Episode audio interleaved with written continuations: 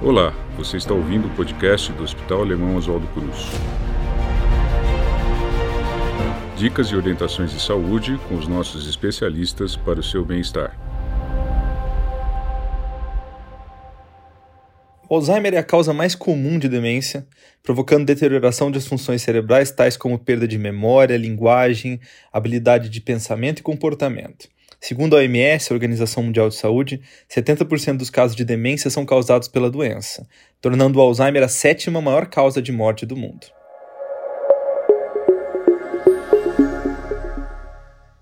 Hoje eu vou explicar um pouco sobre a doença, quais são suas principais causas e sintomas e como ela pode impactar a vida das pessoas. Meu nome é Diogo Haddad, eu sou neurologista do Hospital Alemão Oswaldo Cruz e coordenador do Núcleo da Memória do hospital. No episódio de hoje a gente vai falar um pouco sobre Alzheimer, ouça nosso episódio e saiba mais.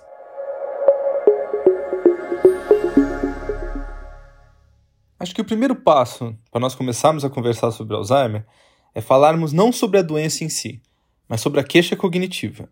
É importante porque muitas vezes as pessoas se confundem entre o que é envelhecimento normal e saudável e o que é um envelhecimento realmente com uma doença. Então é importante entender que envelhecer não é adoecer. Envelhecimento não é demência. Tá? E esse conceito é muito importante, porque é muito comum na prática nós ouvirmos por vezes que a pessoa está esquecida pela idade, que é o que ela tem é um, de fato uma demência senil. Então é, é interessante tirarmos essa, essa categoria. Não existe um quadro obrigatoriamente associado à idade.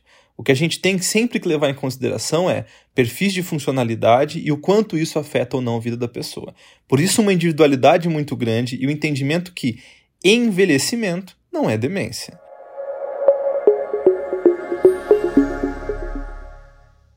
E demência não é diagnóstico. Porque muitas vezes, quando a gente conversa de demência, nós estamos falando de uma síndrome guarda-chuva de muitas outras doenças, as quais muitas cabem lá dentro. Então, o diagnóstico, muitas vezes, não é necessariamente Alzheimer, que é o tema da nossa conversa de hoje, mas muitas vezes outras várias queixas e muitas vezes reversíveis, de doenças que podem ser controladas ou mesmo de doenças que podem ser curadas e que levam ao cometimento, muitas vezes amnéstico ou de outras alterações comportamentais que se confundem para doenças como Alzheimer. Então, o diagnóstico ele depende de um segmento clínico, mas também radiológico e multiprofissional. E hoje nós conversamos de um padrão que seria prévio ao desenvolvimento das demências e muitas vezes prévio também ao desenvolvimento de doenças como Alzheimer.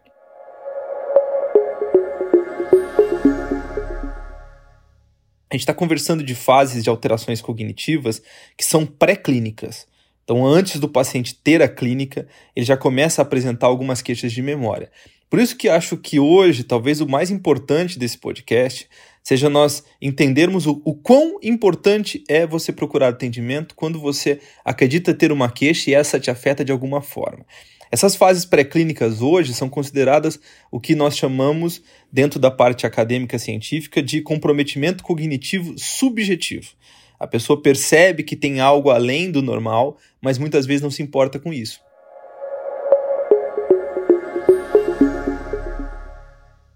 Ao longo do tempo, uma parcela dessa população vai desenvolver o que é chamado de um comprometimento cognitivo leve.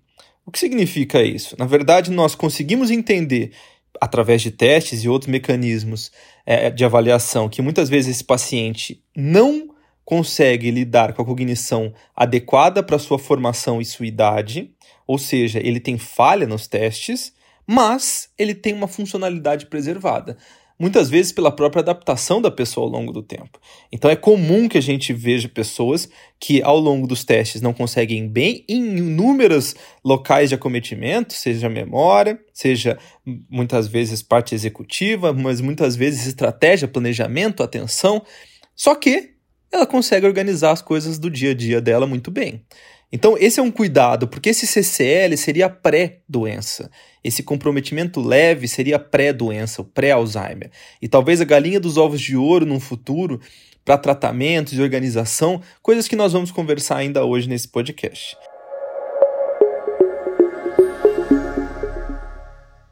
A partir desse CCL é quando se desenvolve de fato a doença. E hoje nós estamos conversando sobre especificamente demência de Alzheimer, a mais conhecida de todas, e, e que foi cunhada, na verdade, pelo próprio Alois Alzheimer há mais de 100 anos. 1906 foi o primeiro relato da doença, e num neuropatologista alemão. Então, muitas das doenças neurológicas elas tendem a ter o nome do seu descobridor inicial. E Alzheimer foi uma, foi uma pessoa que começou a estudar esse tipo de alteração comportamental ao longo do tempo.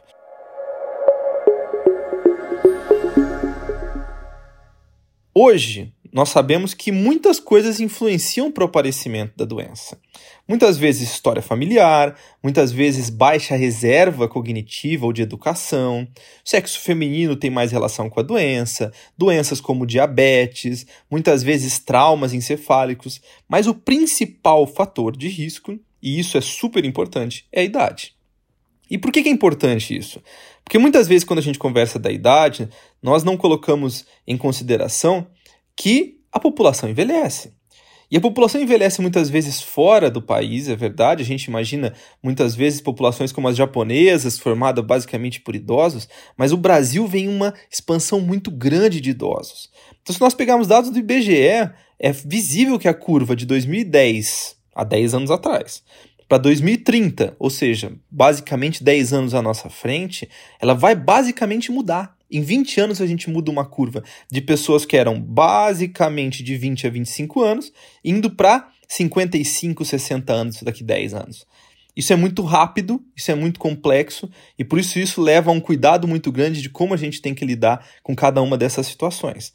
Porque se o principal fator de risco é a demência, é a idade, e a gente está falando do envelhecimento, nós temos que estar preparado para o aumento das demências e o aumento da doença de Alzheimer.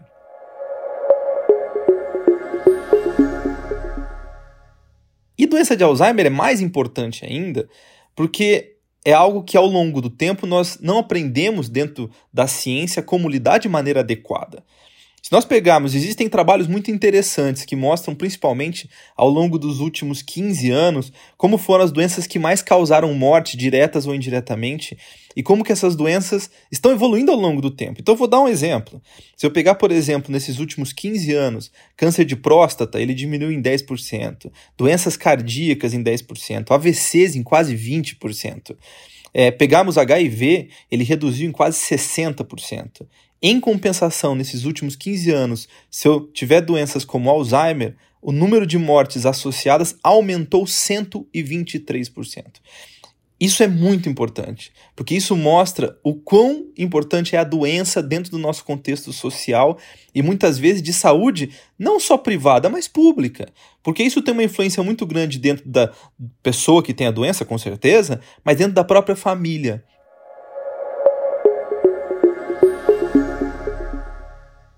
A doença de Alzheimer é uma doença que leva junto não apenas o paciente, mas também o familiar. Por isso que muitas vezes dentro de uma consulta, para nós que trabalhamos com isso, a consulta é voltada em uma parte ao paciente, em uma parte ao seu acompanhante, porque isso é muito importante. E esses diagnósticos que muitas vezes a gente hoje levava em consideração através do tempo, realmente, a parte clínica continua sendo a principal. Lembrar que dentro da doença de Alzheimer, a parte amnésica, memória, continua sendo mais visível, mas não é a única e muitas vezes nem é a principal. Alterações comportamentais, atencionais, executivas, elas são tão importantes quanto ao longo da doença, mas originalmente, sim, memória é um dos grandes fatores de acometimento.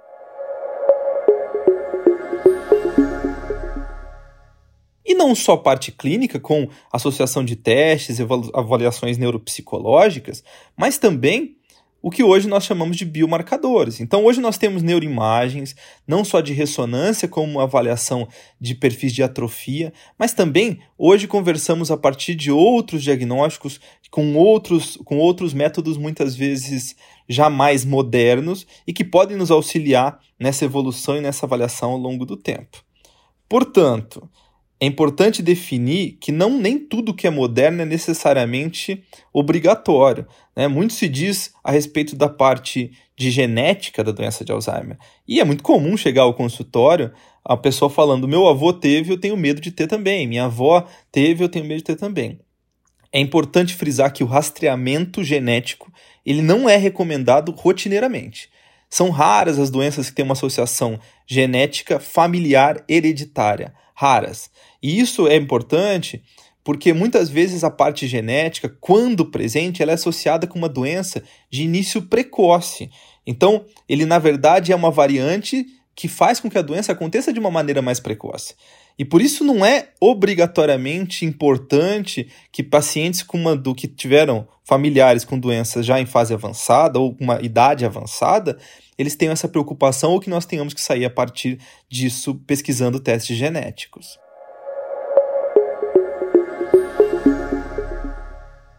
Talvez um dos pontos importantes a ser dito a respeito da doença é do seu tratamento. Nós ainda estamos engatinhando a respeito do tratamento. Né? Hoje em dia, o tratamento ele é baseado em dois perfis de medicação que não agem necessariamente na fisiopatologia da doença. E como é essa fisiopatologia? Hoje nós temos um reconhecimento ainda muito discreto que essa fisiopatologia se baseia através de um acúmulo de algumas proteínas. Sejam algumas proteínas que são eliminadas de maneira errada do seu cérebro, e isso faz com que os neurônios não consigam levar a informação de maneira adequada, de uma forma muito simplória de se, de se dizer, ou não, ou que realmente essas proteínas, por um acúmulo, causem a neurodegeneração e a morte do neurônio ao longo do tempo.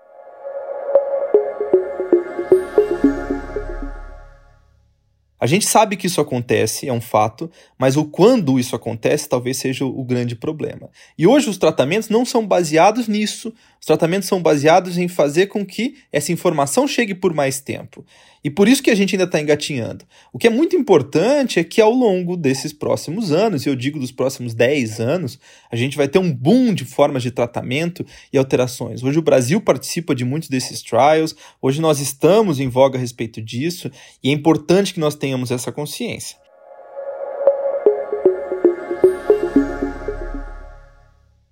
Tratamentos medicamentosos farmacológicos não são a única forma de se tratar.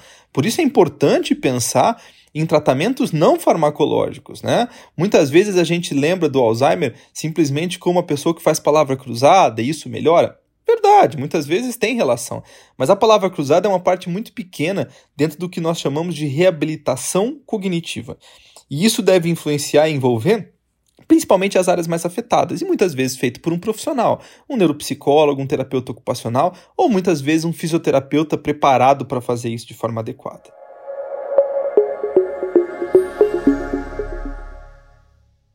Acho que a regra que fica aqui é a seguinte: apesar de nós estarmos engatinhando ainda a respeito da doença e tratamentos, cada queixa hoje é muito importante. O Brasil tem que estar mais preparado ainda que outros países, porque nós estamos conversando basicamente de uma epidemia de doenças demenciais. E nós temos que saber lidar com isso, principalmente dentro do nosso contexto social. Então, o que oriento é: se você tem qualquer queixa, seja jovem, seja mais velho, primeiro, não normatize, não ache que é normal você ter queixas cognitivas. Não ache que é normal ter falta de atenção. A gente tem que usar disso de maneira adequada e procurar atendimento para termos mais profissionais especializados. Como a gente tem um centro e um núcleo aqui dentro do Hospital Alemão, é importante que tenham outros lugares que também tenham esse contexto para a gente poder organizar muito mais e dar uma maior visibilidade em relação à doença.